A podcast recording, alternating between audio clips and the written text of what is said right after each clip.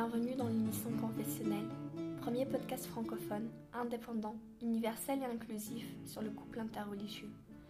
Nous tenons à remercier dans ce quatrième épisode le groupe des foyers islamo-chrétiens, grâce à qui notre appel à témoignage a largement été diffusé. Nous vous invitons par ailleurs à écouter, si ce n'est pas déjà fait, les trois épisodes précédant celui-ci. Notre podcast donne donc la parole aux femmes de toute culture qui, à travers divers témoignages, se confient sur leur rapport à la famille, aux enfants, à la différence, mais aussi sur leur amour et leur ressenti. Nous tenons à souligner encore une fois que ce podcast n'a pas de but moralisateur ou religieux et qu'il a été créé de manière à apporter un soutien à toutes les femmes qui n'osent pas s'exprimer sur le sujet des unions interculturelles de peur d'être jugées.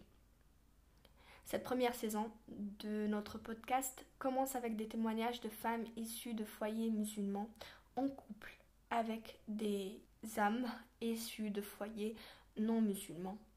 Et euh, voici le quatrième témoignage.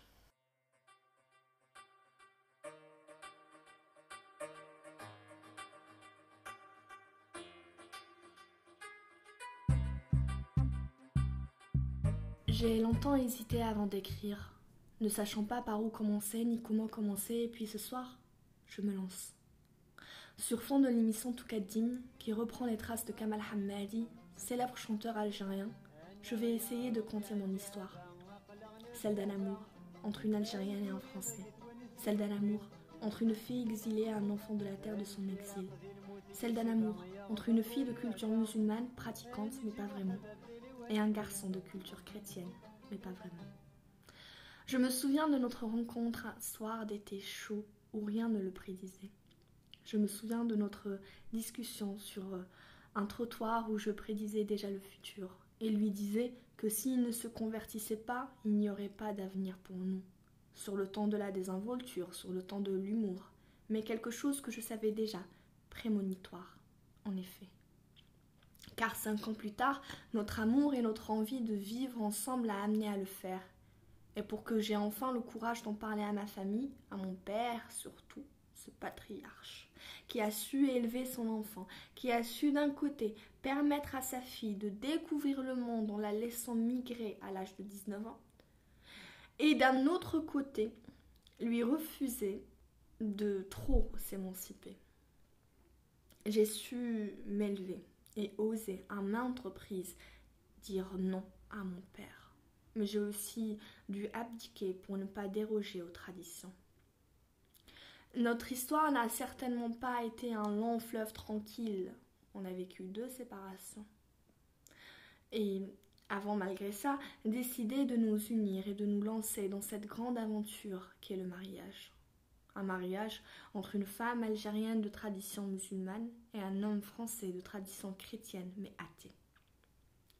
J'aurais tellement aimé qu'on ne soit qu'une femme et qu'un homme qui tombent amoureux l'un de l'autre et décident de se marier sans avoir à se soucier de l'avis des autres. Sans les complications, les questionnements, les angoisses qu'englobe le fait d'unir deux personnes de cultures différentes. J'ai vécu cette histoire cachée pendant près de 4 ans et demi, avec des bribes de confidence par-ci, par-là. Avec mes sœurs, nous ne parlons pas de ces choses-là, comme le dit le si regretté Idir. Ce qui a doublement compliqué les choses. Je me souviens encore aujourd'hui d'une phrase que ma sœur m'a lancée. Comment vas-tu l'annoncer aux parents?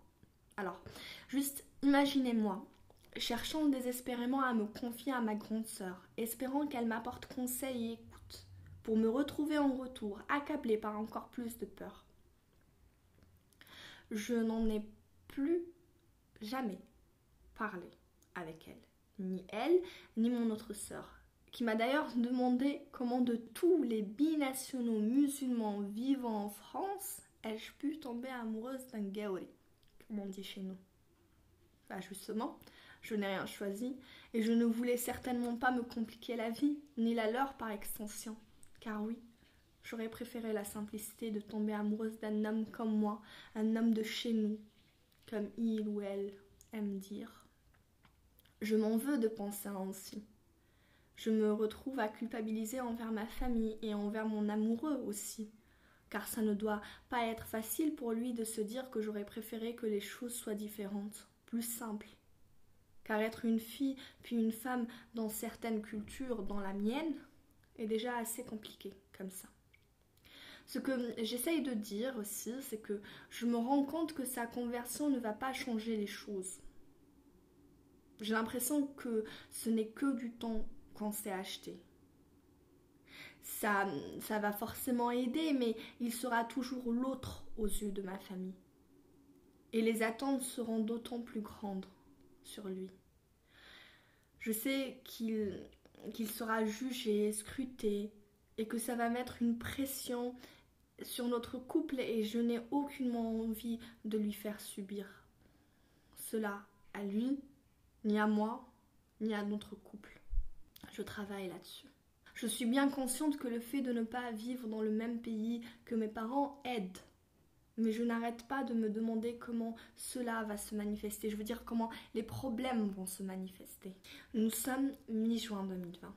Nous avions prévu de nous marier au mois de juillet, avec un mariage religieux en petit comité. Mais le Covid met tout en suspens et prolonge les mensonges et le fait de devoir vivre encore dans le péché. Mais aujourd'hui, je préfère vivre dans les mensonges plutôt que de blesser ou, d'être le petit canard boiteux de la famille exemplaire que les miens cherchent depuis toujours à mettre en scène. C'est la première fois que je mets par écrit mon ressenti. Je ne sais pas ce qu'il vaut, mais c'est le mien. J'aime à penser que si Dieu a mis mon amoureux sur mon chemin, c'est pour une bonne raison. Et me coucher à ses côtés tous les soirs me conforte dans mon choix. Mais je ne me fais nullement d'illusions sur les obstacles que nous aurons à franchir mettons qu'on est tous les deux, et qu'on se promet de toujours se dire la vérité, je garderai la foi en nous.